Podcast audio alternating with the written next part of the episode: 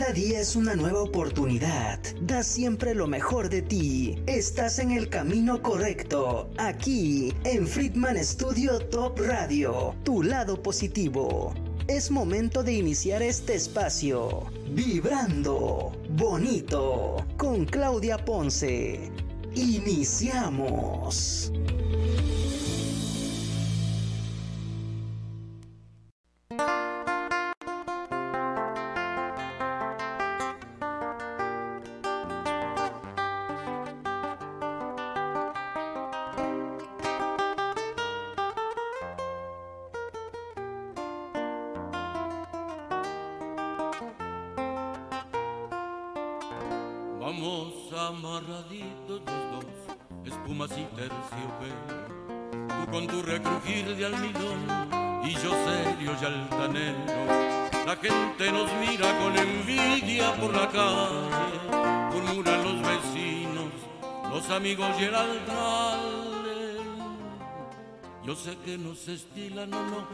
Peineta ni mi pantalón.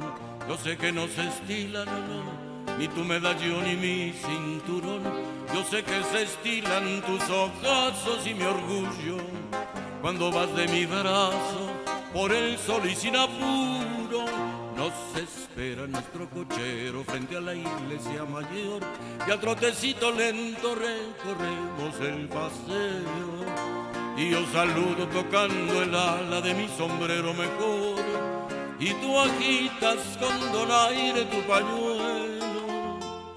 No se estila, ya sé que no se estila que me ponga para cenar jazmines en el ojal desde luego, parece un juego, pero no hay nada mejor que ser un señor de aquellos que vieron mis abuelos.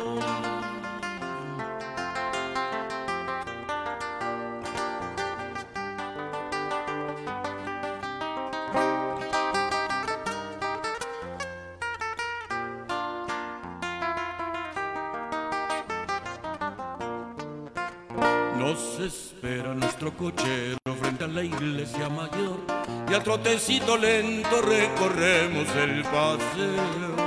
Y yo saludo tocando el ala de mi sombrero mejor y tú agitas con donaire tu pañuelo. No se estila, ya sé que no se estila que me ponga para cenar jazmines en el ojal. Desde luego parece un juego, pero no hay nada mejor que ser un señor de aquellos que vieron mis abuelos. Desde luego parece un juego, pero no hay nada mejor que ser un señor de aquellos que vieron mis abuelos.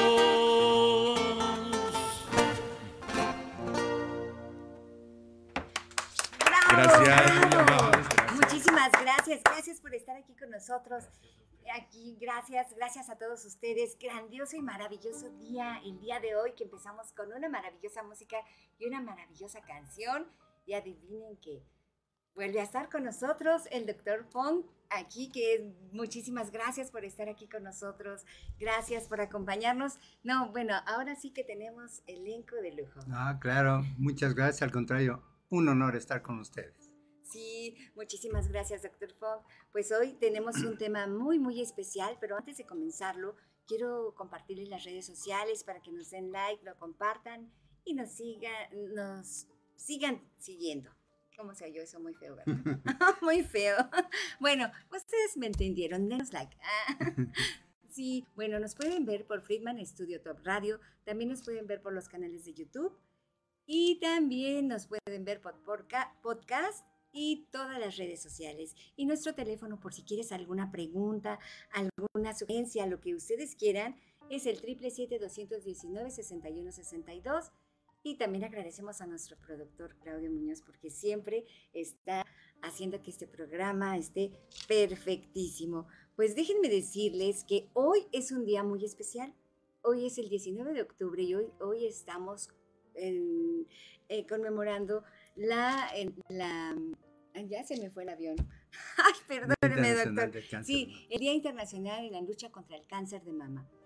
muchas instituciones, centros de salud, eh, centros de salud tanto privados como del Estado, están, eh, se unieron para esta lucha contra el cáncer y el mes de octubre casi siempre se lo dedican al mes de la mujer en esta lucha contra el cáncer. Doctor, ¿cómo ve el panorama? Pues desafortunadamente no se puede, no se ha podido erradicar el cáncer de mama por todos los factores que estamos viviendo, ambientales, nutricionales, eh, medicamentosos, etcétera. Hay muchas situaciones y el cáncer persiste y lo más preocupante es de que cada vez sean mujeres más jóvenes. Pero se puede hacer. ¿En hombres también se da? Ya empezó ahorita, en un ratito más platicaremos cuál es el proceso en el cual también en el hombre, antes creíamos que estábamos salvados, pero no, también el hombre puede tener cáncer de mama. Así es. También vamos a tener al Grupo Reto Morelos eh, que nos van a dar una capsulita también para invitarnos a una carrera que van a tener el, el 29 de octubre. Ah, también para la lucha contra el cáncer de mama, que van a salir desde el Calvario y van, va a ser una caminata que va a salir desde el Calvario y una carrera que va a salir desde la iglesia de Tlaltenango. Así que anótense, es a favor de la lucha contra el cáncer de mama. Hay que hacer, eh, sensibilizarnos y concientizarnos. Qué, lástima también que este mes nada más sea, ¿verdad? Porque es como yo, luego yo estaba comentando, es cierto, cuando empieza octubre todo el mundo empieza con lo de la lucha del cáncer de mama, y así yo digo, ¡Ah, es cierto, no me he checado. No, sí, a todos por esta carrera, por esta vida tan a la carrera que llevamos, se nos olvida cuidarnos. Efectivamente. ¿Verdad? También, bueno, eh, y ahí va a estar esta Nayeli. Y también, bueno, también vamos a tener y nos vamos a invitar a una, una de nuestras artistas más populares y exitosas del momento. Nos hará vivir una noche de éxtasis en Cuernavaca. Así es, Ana Paola y su Éxtasis Tour llegan a la capital de Morelos el próximo 25 de noviembre en Campo Unión Patriotas. Los invitamos a disfrutar de este magno evento y a bailar canciones como Calla tú, Un Trago, Sodio y muchísimas más. Es un show espectacular. No se lo pierdan, Dana Paola y su Éxtasis Tour, próximo 25 de noviembre en Campo Unión Patriotas. Y ya, ya, están los ya están la venta de los boletos en boletia.com y New York Entertainment y Vibrando Bonito. Les invitamos. También va a estar Roberto Dagga con nosotros en un ratito más compartiéndonos un proyecto que de verdad está sensacional porque van a reunir a todos, muchos artistas, así para, como ahorita que Sebastián estaba cantando, muchísimas gracias, este, para, para recopilar toda esa música, que no se pierda. ¿verdad? Y déjenme presentarles al doctor. Bueno, él ya ha estado con nosotros, de verdad es un honor tenerlo aquí con nosotros. Él es médico egresado de la UNAM, del Centro Médico del IMSS y del Sistema de Salud profesor adjunto de radiología en la UNAM y Universidad La Salle, Instituto Politécnico Nacional, Universidad Anáhuac, Universidad Metropolitana y actualmente actividad privada como imagenólogo y desde hace más de ocho años miembro del Consejo Mexicano de Radiología en Imagen AC y vocal por Morelos. ¿Qué me falta, doctor? Bueno, pues barro, plancho y hago cosas del hogar. No, y no me lo van a creer, pero de verdad es un buen ser humano y es un ángel para mí aquí en la tierra. Así que de verdad, muchísimas gracias y todo mi amor para usted y su Se ve que nos queremos, ¿verdad? Sí, Ay, sí, muchísimas gracias. Doctor, pues bueno, estamos también portando el listón. Este listón se porta para hacer sensibilizar a la gente de que de verdad tomemos cuidado de, lo que pasa en nuestro cuerpo. Este mes de octubre es sobre el cáncer de mama, pero también para que seamos detectives de nuestro cuerpo y estemos checándolo constantemente. ¿Ok? Y vamos a empezar el tema. ¿Qué le parece, doctor? Con todo gusto. Sí, es prevención del cáncer de mama. ¿Qué panorama tenemos actualmente en la patología mamaria, doctor? Como decíamos hace rato, sombrío, la verdad, porque Tuvimos un problemita técnico, pero ya estamos de regreso en nuestro tema, el cáncer de mama y métodos de diagnóstico. Doctor, estábamos hablando de, la importancia eh, o de, de, a qué edad ya podemos... Ah, no es cierto. Estábamos diciendo del panorama que actualmente teníamos. Sí, comentábamos que está muy sombrío. Sin embargo, existen, ¿verdad? Situaciones en las cuales podemos hacer la prevención. En realidad lo que se trata de hacer es la medicina preventiva. La curativa, bueno, pues ya finalmente dependiendo del grado y de las situaciones en que esté el cáncer, pues ya se manejará. Pero decías hace rato una pregunta, ¿por qué nada más en octubre es la campaña? ¿Sí? Yo creo que es como en los cumpleaños. Nos acordamos de una persona que ese día cumple años y ese día la tratamos bien. Y 364 días del año nos olvidamos o no la tratamos. Entonces debemos hacer campaña todo el año, debemos de hacer la sensibilización a las personas. Antes decíamos a las mujeres, pero ahora es a todo, hombres y mujeres. Y aquí empezamos con una situación importante. Eh, la mujer, podemos ver la primera diapositiva, en donde vamos a tener dos pinturas. Una en donde está un cuadro de Botticelli que habla de Venus saliendo del agua, cómo nació. Y la otra es de Masaccio, ¿sí? Esa es la de Botticelli. Vean ustedes, lo más hermoso que Dios mandó a la tierra son las mujeres, pero la factura que les puso es una factura muy grande. En la siguiente, que es de Masaccio, están viendo ahí la expulsión del paraíso. Y noten ¿sí? el rostro de Eva, cómo va con la angustia reflejada. Ahí obviamente se está tapando con su mano el pecho, no porque sea la campaña del cáncer de mama, sino porque ellos descubrieron que estaban desnudos, ¿sí? Por el pecado de la desobediencia. Y eso entonces ahí empezó.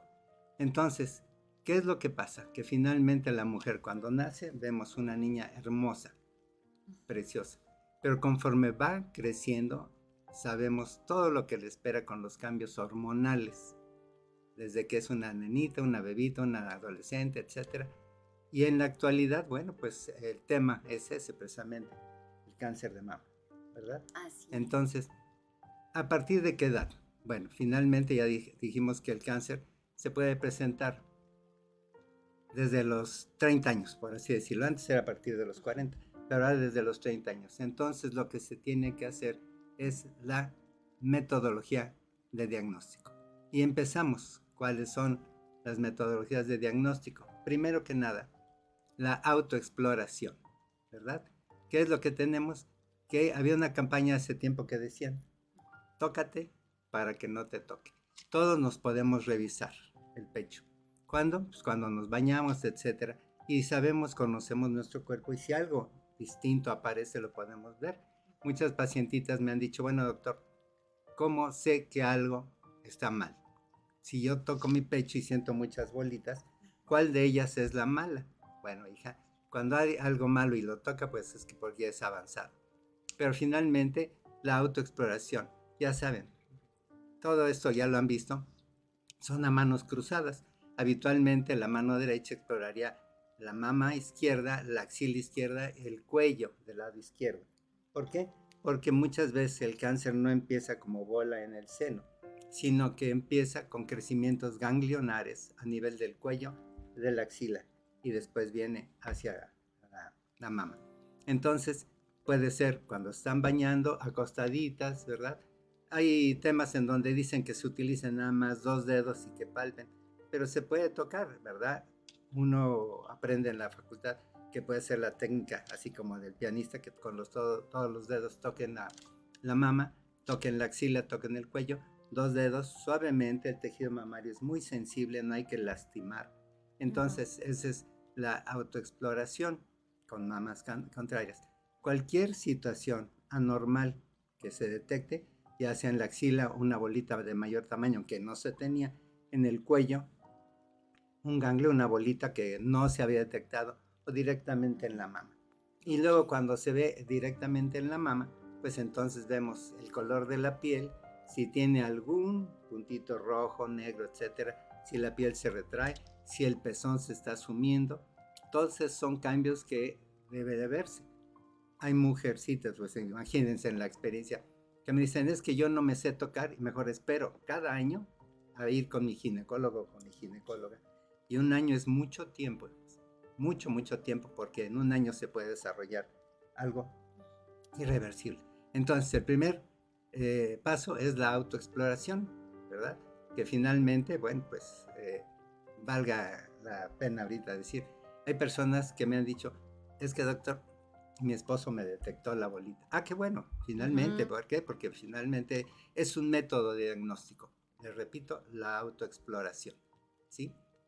Oh, y acaba de decir algo súper importantísimo. Por ejemplo, yo nunca me había imaginado que el cuello casi siempre es esta zona. Sí, es lo que como decíamos. El cáncer de mama drena los linfáticos hacia la axila y hacia el cuello. Y entonces, normalmente pues se toca la mama, pero si el cáncer es pequeñito, que ahorita vamos a, señalar las características, no se va a detectar en la exploración de la mama. Pero cuando tenemos un ganglio centinela en la axila, que es una bola grande, el tamaño de un limón, o en el cuello una nodulación que no se tenía, hay que investigar. Ok, doctor, ¿y puede ser en los brazos? Luego he escuchado a varias personas, ¿sabes que tengo una bolita por aquí en la axila? Bueno, en la axila es una parte, pero por fuera, sí, ya en los músculos, ahí ya no. No hay ni siquiera lesiones metastásicas. Pero sí puede haber tumores benignos tipo grasa que se llaman lipomas, pero eso no tiene nada que ver. En la axila puede ser que sean los ganglios grandes. No confundir, porque hay veces que van conmigo porque tienen una bolita en la axila, pero que les duele mucho. Esa bolita en la axila que duele mucho es la inflamación de la glándula de sudor. Se conoce como hidraadenitis, secundaria al uso de antitranspirantes. Se oh. tapa el conducto del sudor y entonces en la medicina se ha descrito una enfermedad que se llama enfermedad de los golondrinos porque no pueden bajar los brazos gracias a que tienen las glándulas sudoríparas súper tapadas y no pueden bajar. Entonces, hidradenitis que no tiene que ver con el cáncer de mama. Ah, ok. Qué, bueno que, entonces qué bueno que lo comentamos, porque sí hay mucha gente que luego escucho que dice, es que yo tengo una bolita aquí que me duele, me, voy a, ir a, me voy a ir a checar, pero nunca se checan. Ese es un aspecto importante, Clau, que la gente, en el 90% que va a hacerse ultrasonido con servidor, va porque tiene dolor en la mama. Y entonces me dicen, doctor, tengo dos meses, estoy apanicada porque el dolor no se me quita. Le digo, hija, para su tranquilidad, el cáncer no duele. Digo, el cáncer de mama, ¿verdad? Entonces, es cualquier cosa menos cáncer. Hay una variante de cáncer de mama que sí duele, que es el carcinoma inflamatorio. Pero la mama se pone roja, roja, roja, grande como si fuera una sandía, sin ah, cáscara y así es. Pero obviamente, pues cualquier persona así lo puede manejar, pero de ahí en fuera, todos los cánceres chiquitos tienen este, la prioridad a nivel de la, de la exploración. Existen muchos tipos de cáncer. Exacto. Y bueno, ya después para los métodos de diagnóstico, eh, no sé si quieres alguna otra cosa respecto a la exploración. No, no, ah, adelante, adelante, adelante. En la metodología del diagnóstico, el primer estudio, que ya tiene muchísimos años, es la mastografía. La mastografía es el uso de radiaciones ionizantes para ver la imagen de mama a través de una, de una placa, ¿verdad? De una celdilla. Entonces hay dos tipos de mastografías. La mastografía análoga, que ya no debe de existir porque es la que usaban antes con muchas radiaciones, y la mastografía digital. En este caso ya se dejó de, de usar la mastografía análoga, que espero que ya no haya gabinetes con este tipo de estudios que a mí me tocó, pero hace 40 años. Así que ahorita ya es la, mastografía digital, en donde se puede valorar desde la piel, el tejido glandular, el tejido estromal, la axila, si hay ganglios, etcétera, y entonces es un panorama totalmente diferente. Ahora, la mastografía eh, es el mejor método de tamizaje, ¿sí? ¿Por qué?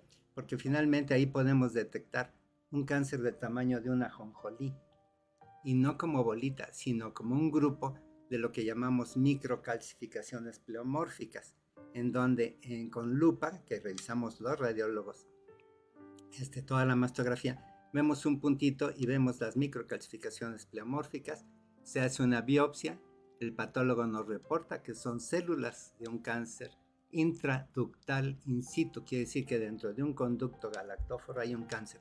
En ese momento el patólogo, el oncólogo, el ginecólogo pueden quitar ese pedacito de la mama con el cáncer adentro y en ese momento la paciente está casi libre de, riesgo de que eso se desarrolle. Entonces las mastografías tienen que ser digitales. ¿A partir de cuándo? El Consejo Interamericano de Radiología y la OMS, inclusive todos los temas de salud, recomiendan que se haga la mastografía a partir de los 40 años. Ok. ¿Por qué? No porque sea la radiación. Efectivamente, la mastografía es una radiación ionizante. Y muchas personas creen que eso afecta. Inclusive hay pues personas que dicen que porque les tomaron una mastografía les dio cáncer de tiroides o les dio cáncer en otro lado. No es cierto. Afortunadamente ya se ha visto que los efectos que llamamos estocásticos y determinísticos con los equipos actuales tienen muy poca posibilidad de desarrollar cáncer en otro lado.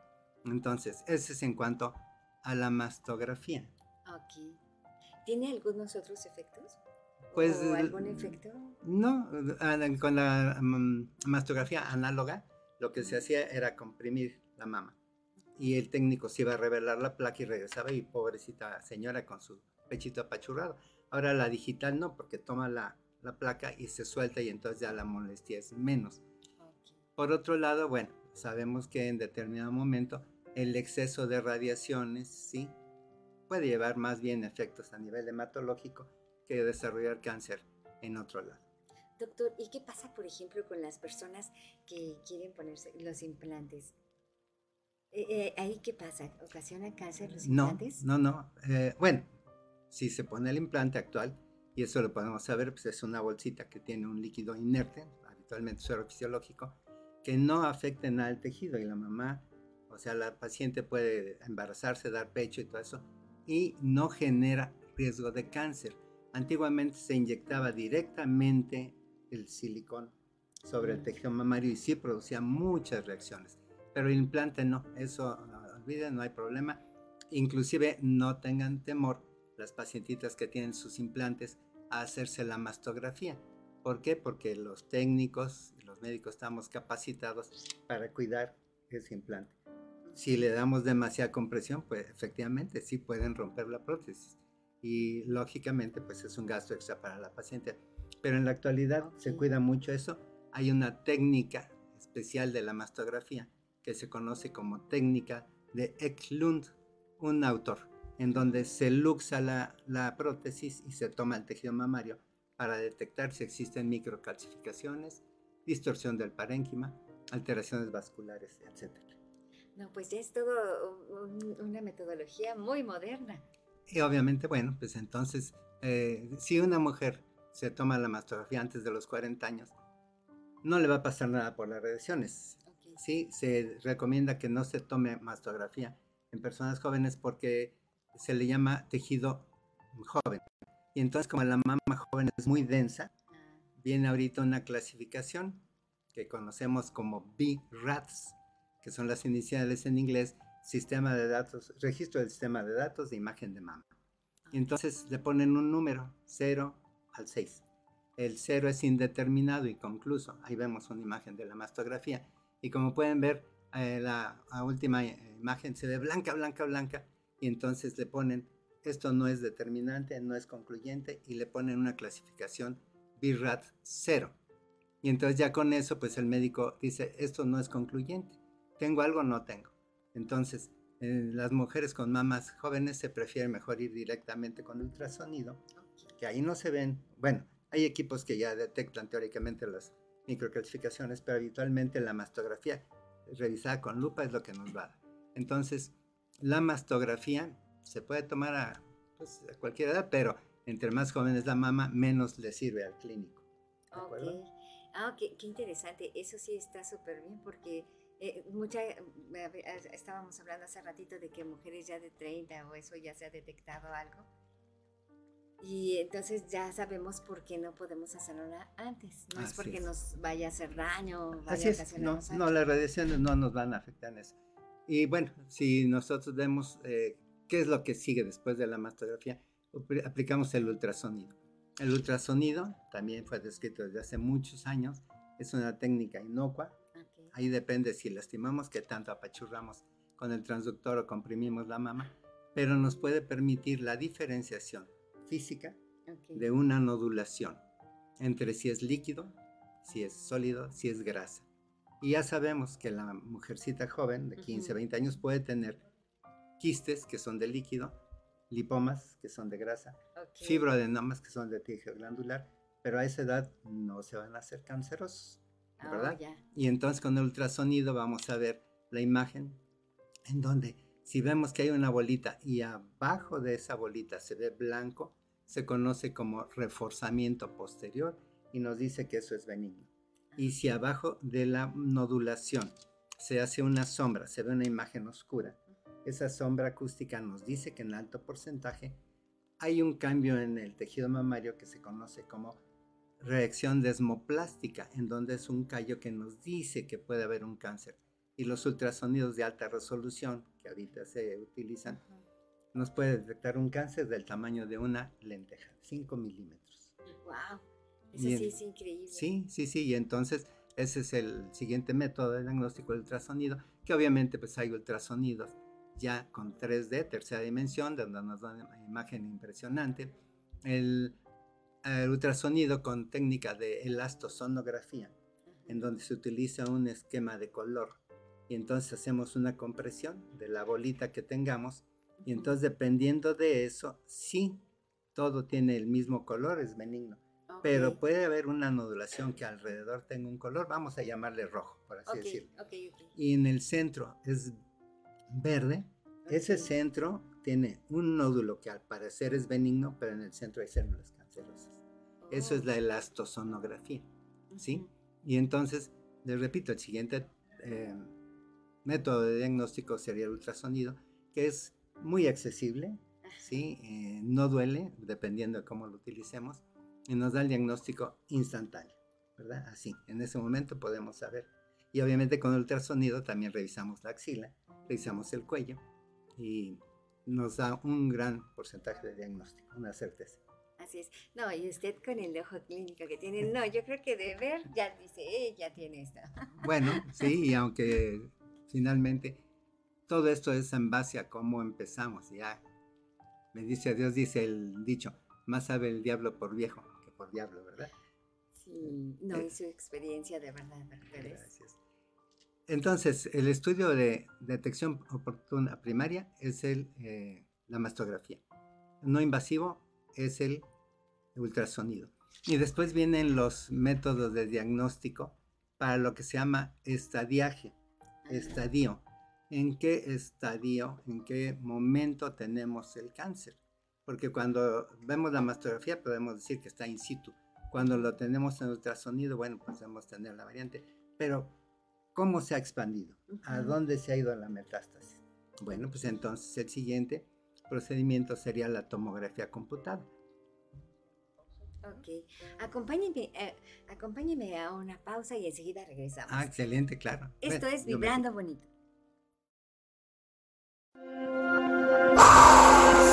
Toma un respiro y sigue vibrando bonito. En un momento regresamos.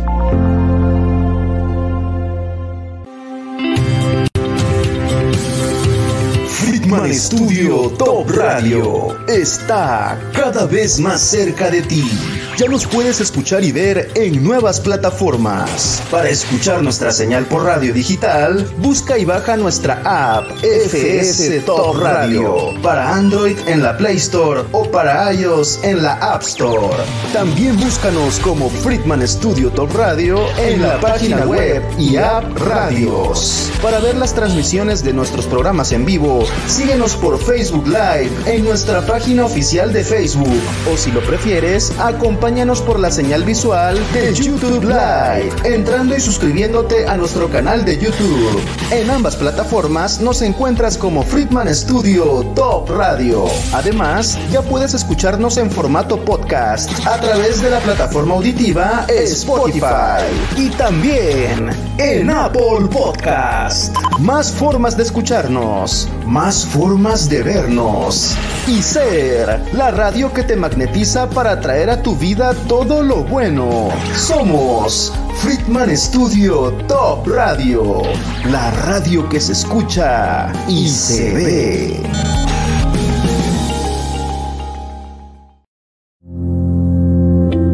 Acompáñanos para que todos juntos sigamos vibrando bonito. Continuamos. Aquí en Vibrando Bonito. Doctor, qué interesante de verdad está el tema. Estábamos hablando de cómo vamos detectando, de, primero era el, tocarnos, después la mastografía, el, ultrasonido, y estábamos hablando de la de esta de la tomografía. Eh, sí, exactamente. Estos estudios ya son para em, establecer qué tanto ha avanzado el cáncer en el cuerpo de la mujer. Desafortunadamente, todos, todos los procesos cancerosos tienen el concepto de decir van a dar metástasis. Metástasis, sí. Entonces, tío, obviamente cuando ya son avanzados. Ah, Entonces, las metástasis son depósitos de células cancerosas lejos del sitio de origen. ¿sí? Mm. Entonces, si tenemos un cáncer de mama, va a dar metástasis a pulmones, hígado, cerebro, huesos, etc. Igual, cáncer de próstata, cáncer de eh, hígado, cáncer de colon. Y eso es lo malo.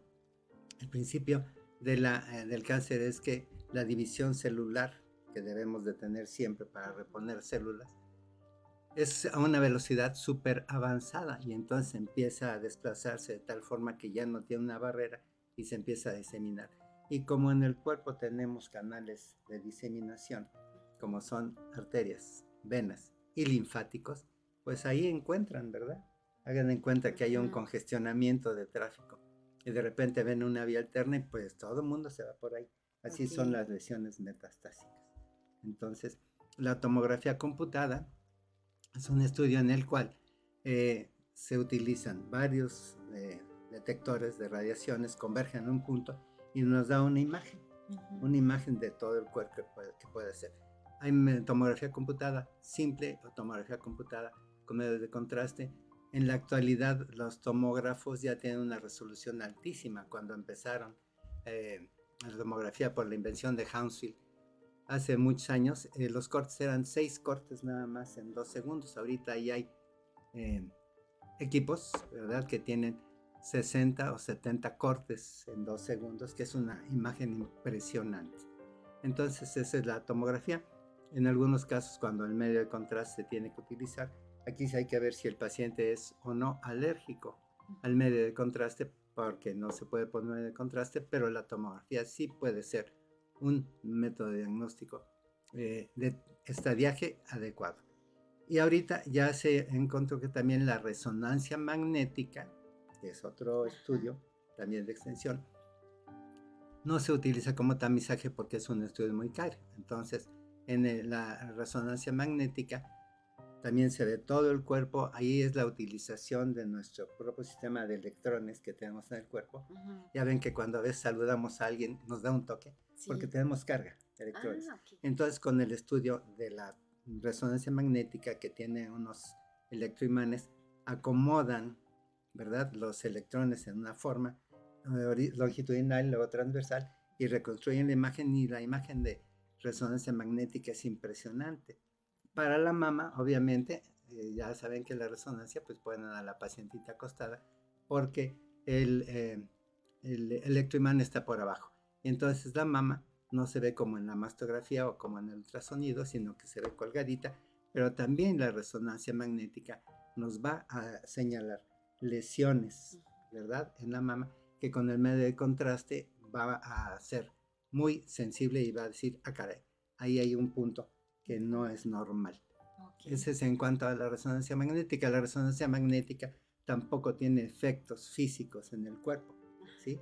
Lo único que sí cuando una persona tiene eh, o tuvo un accidente en el cual le pusieron una placa metálica en un brazo, en una pierna o en la columna, no se puede hacer. Porque como es un imán, jalaría las estructuras metálicas y entonces las desplazaría. De alguien fuera, bueno, no tiene mayor eh, problema. Lo que sí, si pueden ver ahí esa rueda que, alcanzan a ver, se llama gantry. Ah, y muchas personas son claustrofóbicas al máximo y no toleran. Ahora el gantry ya es más, más reducido, eh, se le llama gantry abierto. La persona no está como en un tubo así como con un tobogán. Sí. Y, pero hay gente que no, ni eso siquiera lo, lo tolera. Ahí afuera no existen em, limitaciones para hacer la, la, resonancia magnética. Ok. Solo si es alérgica al, al medio de contraste, al medio de o contraste. si en determinado momento pues es claustrofóbica. Ok. Y ahorita también se tiene lo que se llama el PET, Ujú. que son las iniciales en inglés de tomografía por emisión de positrones. Se le inyecta al paciente un medio de contraste radioactivo, Ujú. habitualmente es la FDG, que es la fluorodesoxiglucosa, que las células cancerosas captan ese medio de contraste y entonces nos dan lo que le llamamos hot spot, un punto caliente, en donde dicen, ah caray, aquí hay células. Casi siempre en este estadiaje, el, eh, la resonancia, digo, la- el PET es casi casi de cuerpo entero y entonces los puntos que se ven en el cuerpo dicen metástasis en el cerebro, metástasis en los pulmones, metástasis en los huesos, etcétera. Wow, Sí. Entonces el PET es eh, muy, muy avanzado y ahorita ya hay un equipo que es un PET-CT, tomografía computada con PET. Se unen y se hace un híbrido impresionante en donde ya no hay dudas respecto a si hay o no lesiones metastásicas. O sea que, o sea que ese sí ya va directo y dice sí tiene. No, de ¿O que se tiene, tiene, casi siempre. Ah, bueno, me La- refiero. Sí, acuérdate. Sí, exacto. Tomografía computada. Tomografía por emisión de positrones. Resonancia magnética es para estadiaje, es decir, en qué estadio está.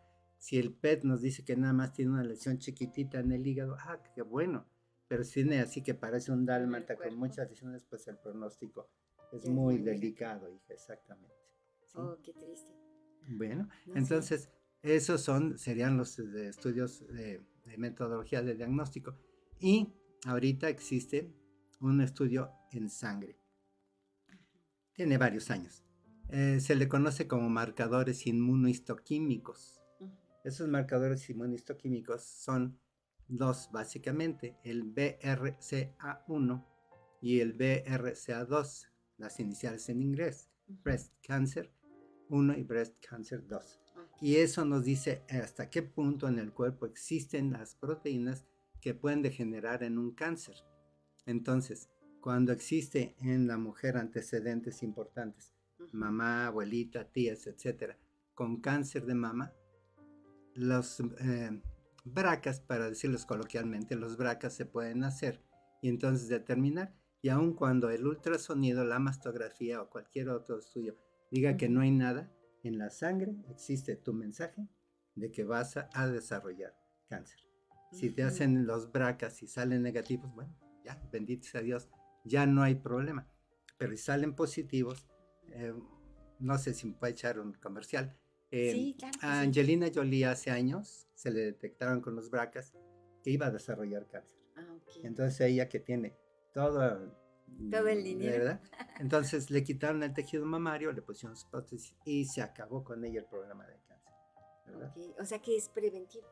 Sí, así es, pero eh, repito, cuando hay antecedentes familiares. Si nadie tiene antecedentes de cáncer, hombres o mujeres, bueno, pues no tiene caso, aun cuando ahorita el costo de los bracas sí es muy bajo, bueno, bajo relativamente, sí, pero cuando empezó era muy, muy caro.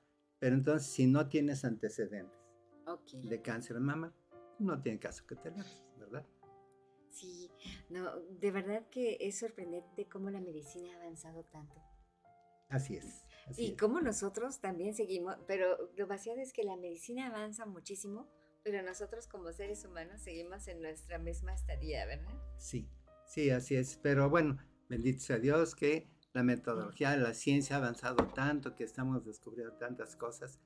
Eh, Ujú. Cuando yo eh, eh, hice mi residencia en radiología, pues no había ultrasonido, no había tomografía, no había resonancia, no había bracas, y todo era con la palpación. Así llegaban, y, y ahorita hacían un comentario que tiene razón, en el centro médico cuando estaba yo como residente, llegaban señoras, eh, así de, de pueblitos, con un cáncer súper avanzado, ya ulcerado, ya con bolitos, en, ganglios en la axila, eh, muy mal, muy mal. Sí. Y le preguntábamos, señora, ¿cuánto tiempo tiene con esto? Pues como tres años. ¿Y por qué no se había atendido? Pues mi esposo no quería que me viera nadie. Ay, hija, ¿es malo, doctor? Desafortunadamente sí, hija. Pero ya ella misma sabía que la lesión era muy grave porque ya estaba ulcerada, sangrante y todo eso. cosa que se pudo haber evitado, claro. En los pueblitos que iba a haber ultrasonido y que iba a haber eso. Pero la revisión con el médico era importante. Pero es cierto, hay lugares en donde el esposo, a mi esposa nada más yo. Ay, sí, de veras, ¿verdad? Sí. Sí, sí, y, e, e incluso uno, ¿no? También dice, no, no tengo nada, no tengo nada, y lo deja pasar hasta que ya no lo aguanta uno. Así es, por eso, tócate, para que no te toque. La exploración, inclusive, si no tienen una experiencia, nada más con que cuando se bañen, pasen la mano y todo eso. Y también esto, como decíamos hace rato, amigos, hermanos, hombres, de vez en cuando, tóquense. Y si en algún momento existe antecedente, digan, no, pues sí, mi mamacita falleció de cáncer. Pero dicen que yo no. No, sí, si tu mamá falleció de cáncer de mama, puedes tener factor de riesgo en la actualidad. Todo se ha modificado, nuestro sistema genético, nuestro, nuestro sistema inmunológico, nuestro sistema alimentario inclusive, ¿verdad? Tantas hormonas que hay en la, en la, comida. En la comida. Y entonces todos los alimentos que ya vienen con eh, que precocidos, que presazonados, pueden ser factores de riesgo. También los golpes sí tienen razón, ¿verdad? Las personas que acostumbran a actividades violentas, karate, cuando que se golpean y se golpean, se golpean el pecho, pues a la larga es como nosotros, los golpes continuos en los testículos pueden generar también un cáncer. Que por cierto dicen que también el cáncer de próstata también es uno de los principales este, como, así como el cáncer de mama, Pues en el hombre es, lo que nos toca, ¿verdad?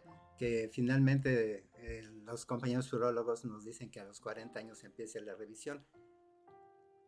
Eh, casi siempre después de los 60 años tenemos todos los hombres problemas con la próstata, pero el punto es el antígeno prostático, hacerse su análisis de sangre y en base a eso eh, es muy fidedigno este aspecto. Ya cuando el cáncer de próstata está avanzado, pues también con el ultrasonido podemos ver si hay metástasis en el hígado o este, o cómo se llama, la radiografía para ver si hay metástasis en el pulmón.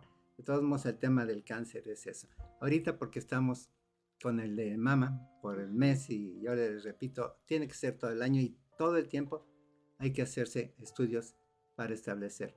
Y cuando alguien tiene en su familia cáncer, no es ahorita el tema, pero hay estudios de laboratorio, por ejemplo, el antígeno carcinoma embrionario, para lo que son cáncer de colon, cáncer de estómago, etc. ¿no? Y los marcadores ginecológicos, calcio 121, 125, etc.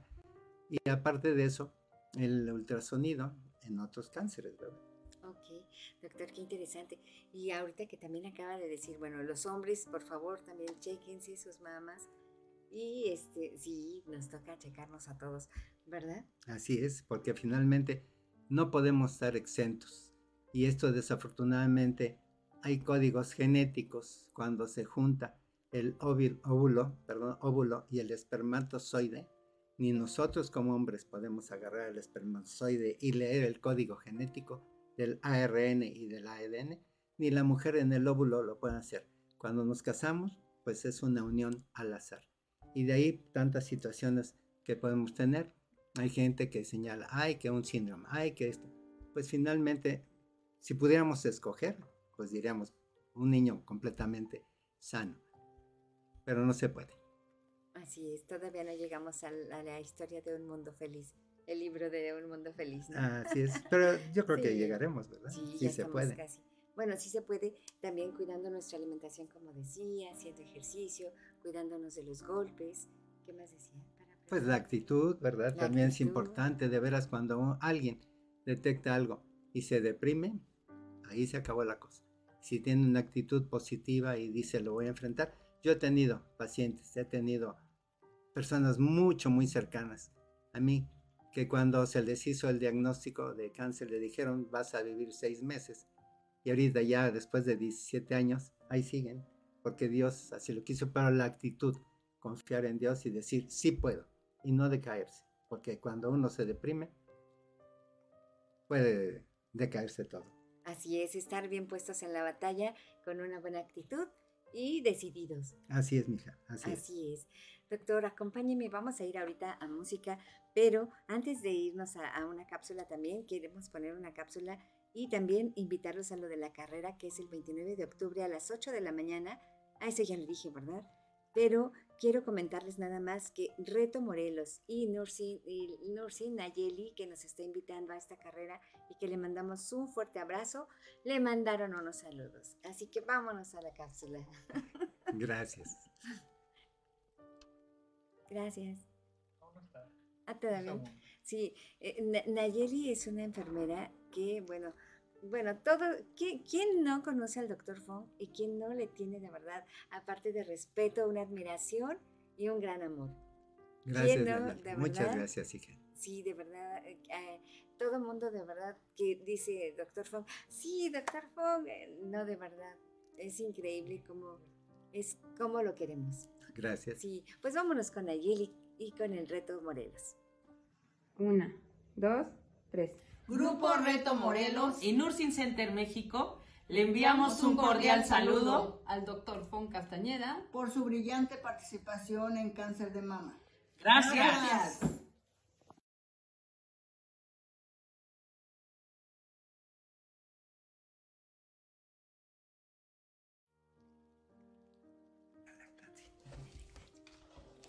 Muchísimas gracias, Nayeli, muchísimas gracias, chica, y mucha suerte y gracias por estar haciendo esa gran labor. Y bueno, estábamos con el doctor. Doctor, nos falta algo acerca de la lactancia. ¿La lactancia? Ah, qué buena, qué buena eh, pregunta e intervención tuviste. Ha habido muchas eh, creencias y muchos conceptos que a mí me ha pasado, ¿no? Que hubo personas, digo, obviamente, ajenas a la medicina, pero señalaban que la lactancia solamente era útil durante los seis primeros meses, que después la leche se hacía agua y que ya no servía. Pero no es cierto. Y hemos visto que entre más tiempo se dé el pecho, la lactancia, menor el riesgo de cáncer de mama. Wow.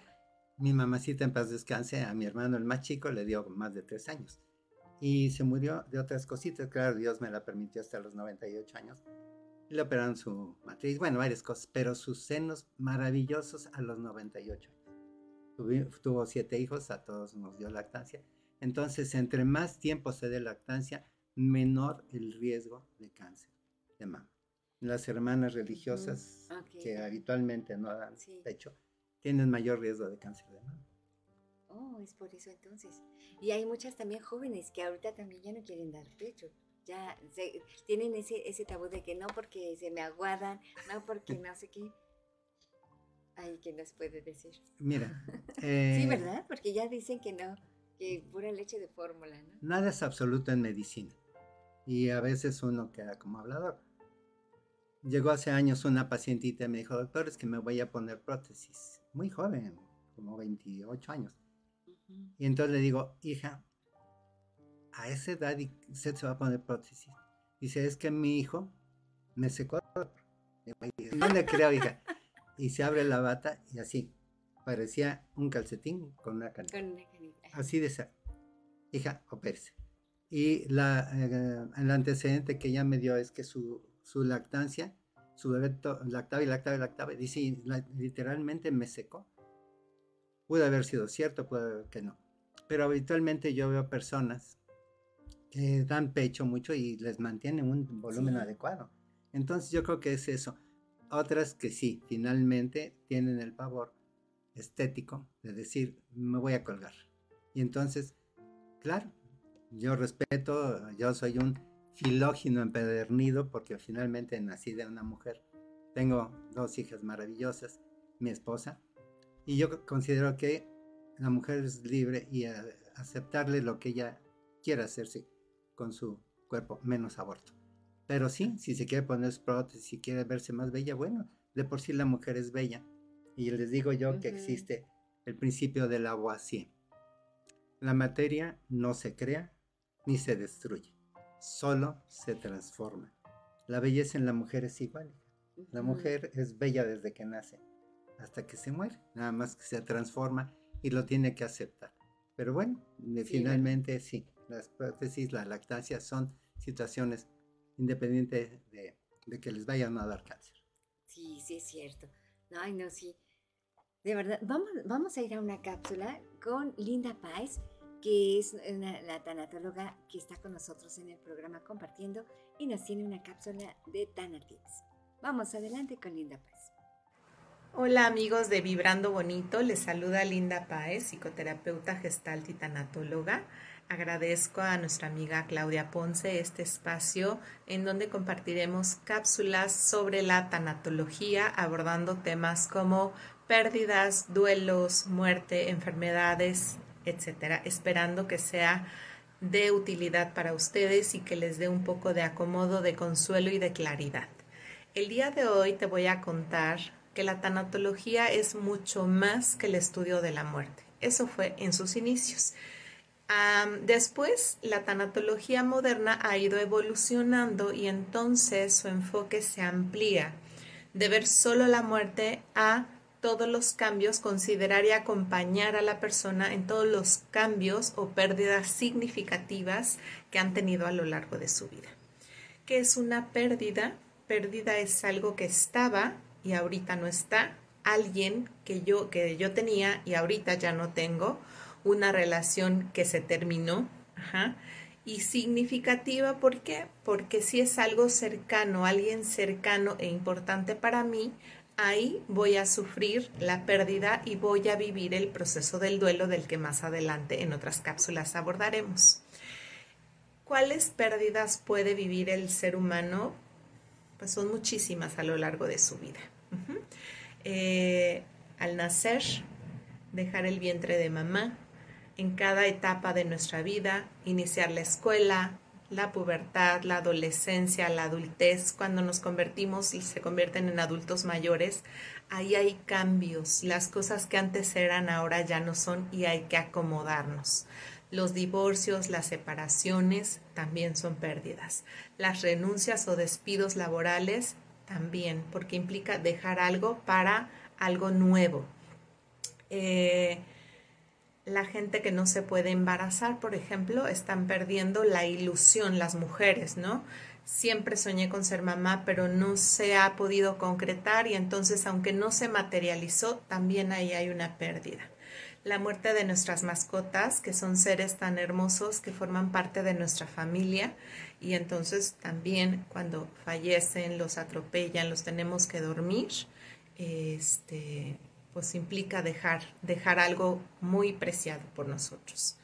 Obviamente la muerte de un familiar muy querido, las enfermedades que vamos viendo, el deterioro constante que es muy triste de nuestro familiar, es como una velita que se va apagando hasta que llega a su final. Y después de cada pérdida es sumamente necesario elaborar un proceso de duelo. Espero esta información te ayude a ir ampliando también tu concepto de la tanatología.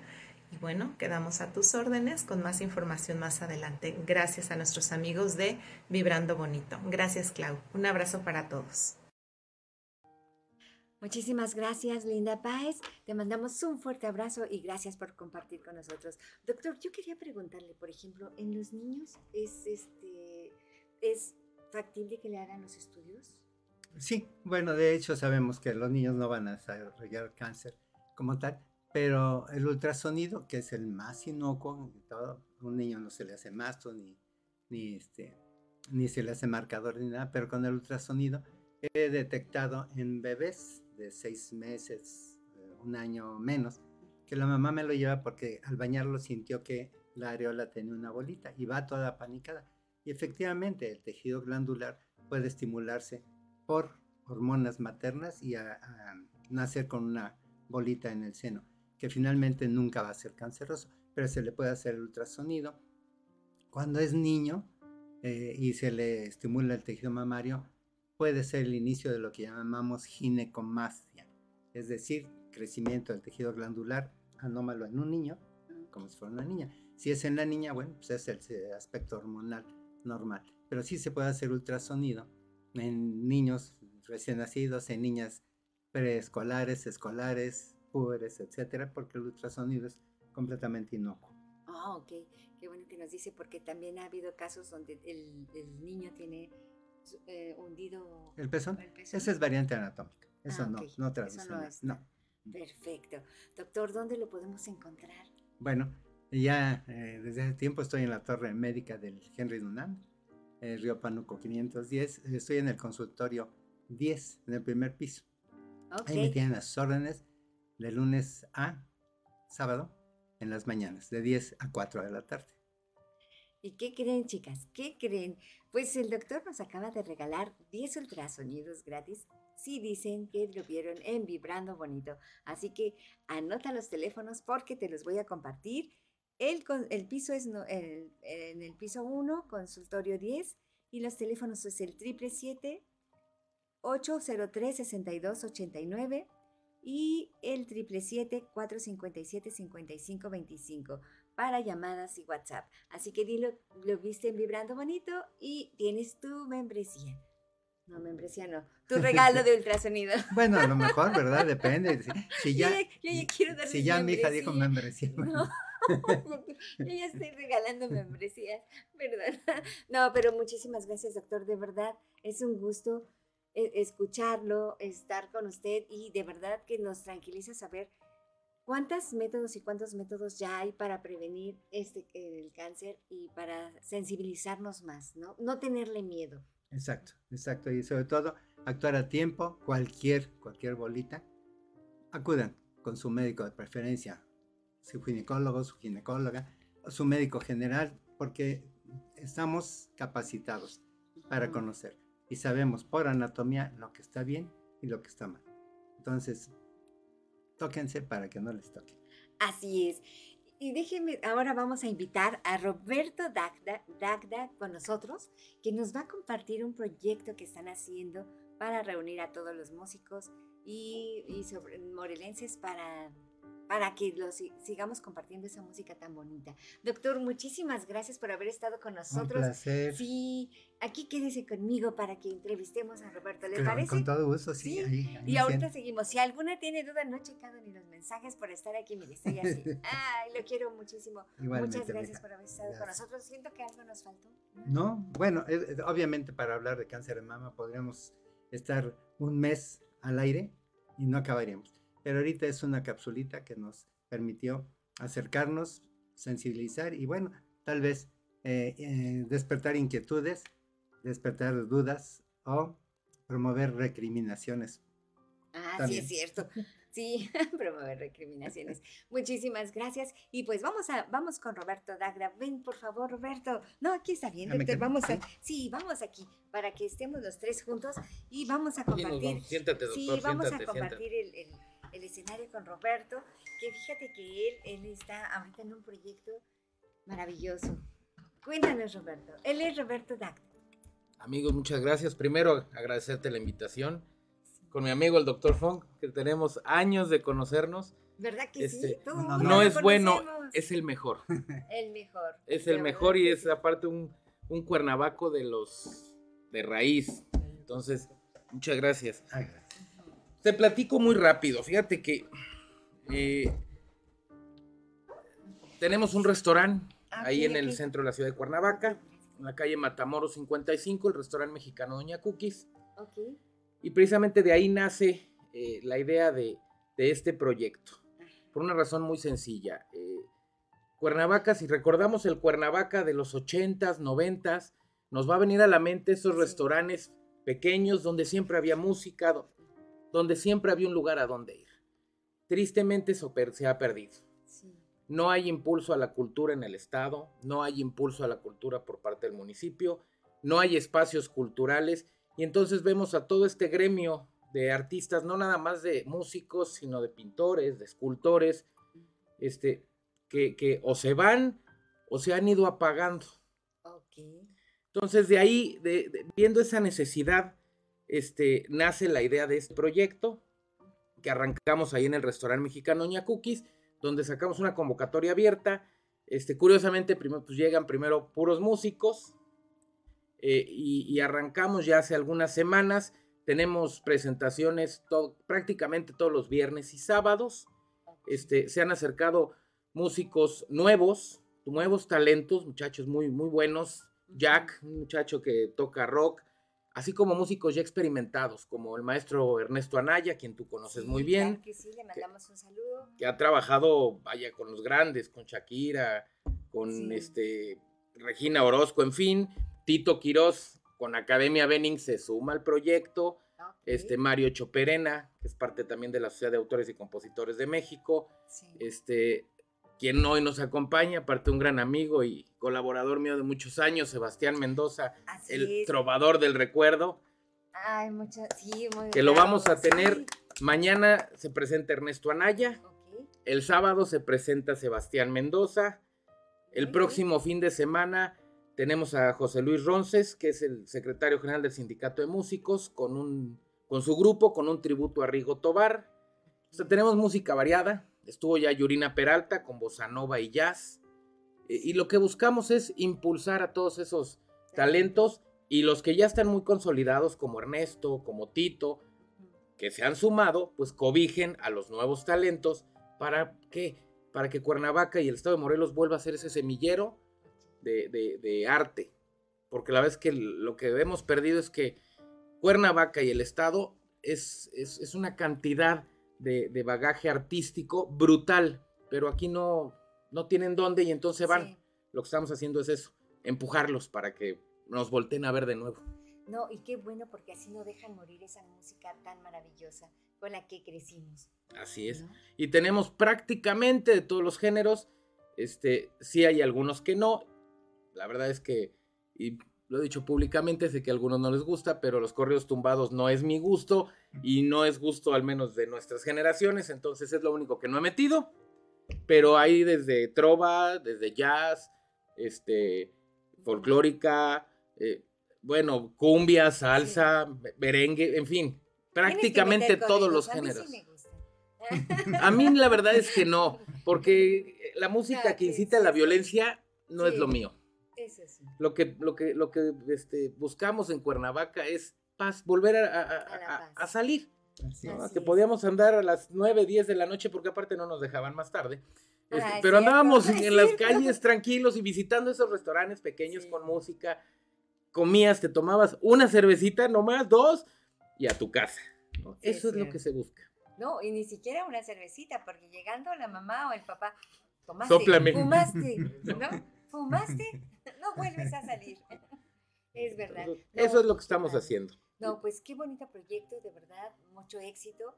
Y pues yo creo que vamos a estar ahí todos los viernes y sábados en Doña Cuquita. Restaurante mexicano Doña Cookies, Matamoros 55, Colonia Centro, abajito de la Iglesia del Calvario. Este, y estén atentos en las, en las redes sociales, la página de Facebook del restaurante mexicano Doña Cookies Ahí estamos publicando la cartelera. Vienen sorpresas, todavía no las tengo aterrizadas al 100%. Este, espero que algunos personajes con los que estoy teniendo pláticas, artistas ya muy, muy conocidos, se sumen. Digo, más que para hacer presentaciones, porque pues el Auditorio Nacional y el Restaurante Mexicano son 40 lugares, no tenemos comparación. Pero la verdad es que con los artistas que he platicado de ese, de ese talante, este, que siempre aclaro, no es que tengan más talento, no simplemente son más famosos, porque esto aquí hay brutal. Están emocionados y la intención es, con toda esa fama que tú tienes, ayúdanos a que los artistas locales crezcan. Entonces, vienen sorpresas, vienen cosas muy interesantes que poco a poco iremos ya dando a conocer, pero en las redes sociales estamos dando a conocer la cartelera semana tras semana. Perfecto. Y aquí tienes con mucho gusto tu espacio para que cuando quieras, aquí podemos explayarnos también. Y por ahí los esperamos. Este viernes, Ernesto Anaya, con un, es una mezcla entre trova, va a cantar algo de, Don Chava Flores. Mm. Este, el sábado, el maestro Sebastián Mendoza, el trovador del recuerdo. La siguiente semana viene el tributo a Rigo, a Rigo Tobar. Y así nos vamos. La vez que viene muy variado y bonito. Qué bonito. Pues muchísimas felicidades, Roberto. Mucho éxito de verdad a todos ustedes y como equipo que están consolidándose. Les deseamos todo el éxito. Muchísimas gracias. Muchísimas gracias por estar aquí en Vibrando Bonito. Y pues nos vamos a ver nuevamente. Vas a ver que vamos a estar en, comunicación porque yo voy a querer tener a todos tus artistas aquí. Y te esperamos por allá para que pruebes un buen pozole con una cervecita o un pan vaso o algo rico también que comer. Porque es restaurante, es lo que siempre les he dicho Es un restaurante, comida mexicana, es que puedes llegar, sentarte. Por eso es que somos muy eh, puntuales con el tema de las reservaciones. Porque son 40 lugares que tiene el restaurante. Para que la gente esté sentada, comiendo a gusto. No podemos meter más personas, también por temas de protección civil. Debemos de ser respetuosos de, la reglamentación. ¿Pero faltará lugares? Cuando, hasta ahorita, gracias a Dios, hemos llenado a tope, pero en 40. Este, y con algunos artistas que me queda claro que se nos va a llenar, pues tan sencillo como abrir otra fecha. Perfecto, muy bien. ¿Tiene costo la entrada? Sí, estamos eh, generando varía, pero generalmente está sobre 100 pesos el cover por persona, que la verdad es que es muy económico. Este, el cover es 100% del artista. Este, y es la manera también de apoyar económicamente un poquito a estos, a, estos artistas, ¿no? Yo lo platicaba con, con José Luis Ronce, secretario del Sindicato de Músicos. Ellos tocan todos los domingos en, la, en el Parque San Juan. Este, y, cómo ganan dinero? Pues pasando el sombrero. Mm. O sea, de verdad hay mucho talento y, hay mucha falta de, del apoyo económico o del apoyo a, impulsar a, la cultura en nuestro estado. Entonces, si nos esperamos a que papá gobierno lo haga, pues nos vamos a quedar esperando. Mejor los empresarios o la sociedad civil nos aventamos y a ver qué tal nos va. Así es. No, pues te va a ir muy bien, les va a ir muy bien a todos ustedes como equipo, de verdad, y les auguramos mucho éxito. Cualquier cosa ya sabes que este es tu espacio y pues vamos a estar en contacto. Muchas gracias. Y ya escucharon a, a don Sebastián Mendoza, toca bonito y canta muy padre. Él, él, abrió este programa el día de hoy. Sí, él es, él, abrió este programa. Muchísimas gracias, Sebastián. Y también lo va a cerrar. Excelente para, Así que, para que vaya calentando garganta. Así es, para que vayas calentando garganta. Y muchísimas gracias a todos ustedes, de verdad, por haber estado con nosotros y por seguirnos siempre. Y sobre todo, de verdad, doctor, todo mi corazón de verdad que lo queremos mucho. Nuestro agradecimiento como morelenses por todo lo que has dado a este estado. Al contrario, gracias y me siento honrado. Yo nací en la Ciudad de México, pero desde el 85 estoy aquí, ya soy más. ¿verdad? Sí, así es. Yo, yo nací en la Ciudad de México, pero mis abuelos llegaron en 1970 a Cuernavaca. Ya. Somos más guayabos que muchos. Auténticos tlahuicas. Así es. No, y aparte, seres humanos grandiosos. Muchísimas gracias. Muchísimas gracias, tienes un carisma muy padre, así que te va a ir muy bien. Pues nos divertimos, hombre, no pasa nada. pues eso se trata en la vida, ¿verdad?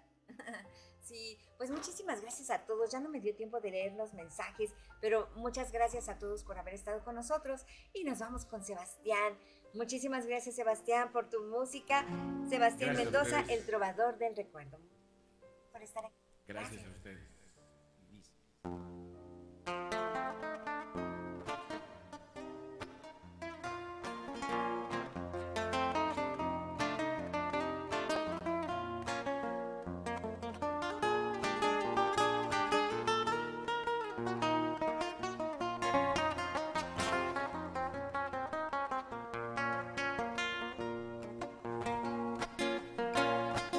Yo que fui del amor, ave de paso, yo que fui mariposa de mil flores, hoy siento la nostalgia de tus brazos, de aquellos tus ojazos, de aquellos tus amores. Ni cadenas ni lágrimas me ataron, mas hoy siento la calma y el sosiego Perdona mi tardanza, te lo ruego. Perdona el andariego que hoy te ofrece el corazón. Hay ausencias que triunfan y la nuestra triunfó.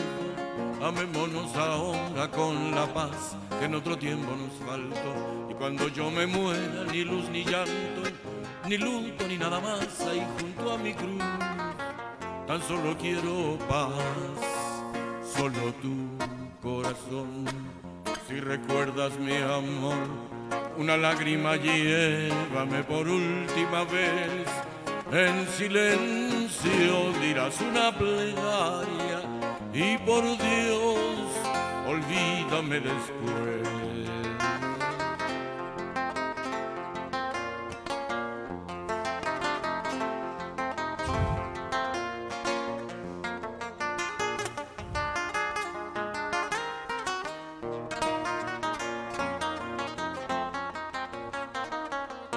Haya ausencias que triunfan y la nuestra triunfó. Amémonos ahora con la paz que en otro tiempo nos faltó.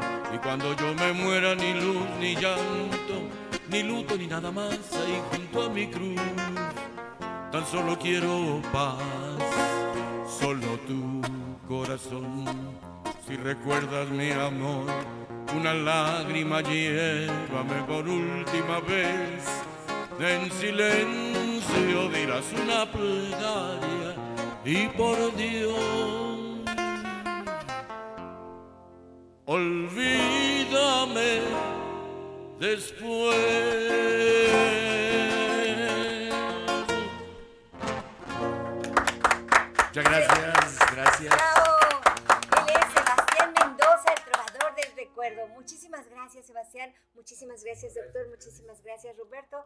Muchísimas gracias a todos ustedes por haber eh, permitido entrar en casita. Y nos vemos la próxima semana en otro programa más de Vibrando Bonito. Yo soy su amiga Claudia Ponce y les deseo de todo corazón. Recuerda que, eres del tamaño de tus pensamientos, así que piensa positivo. Hasta la próxima. Nos vemos. Bye. Gracias. Nos hemos llenado de positividad y energía para continuar con nuestro día. Nos escuchamos en la próxima emisión de Vibrando Bonito, aquí por Friedman Studio Top Radio, tu lado positivo. Somos la radio que se escucha y se ve.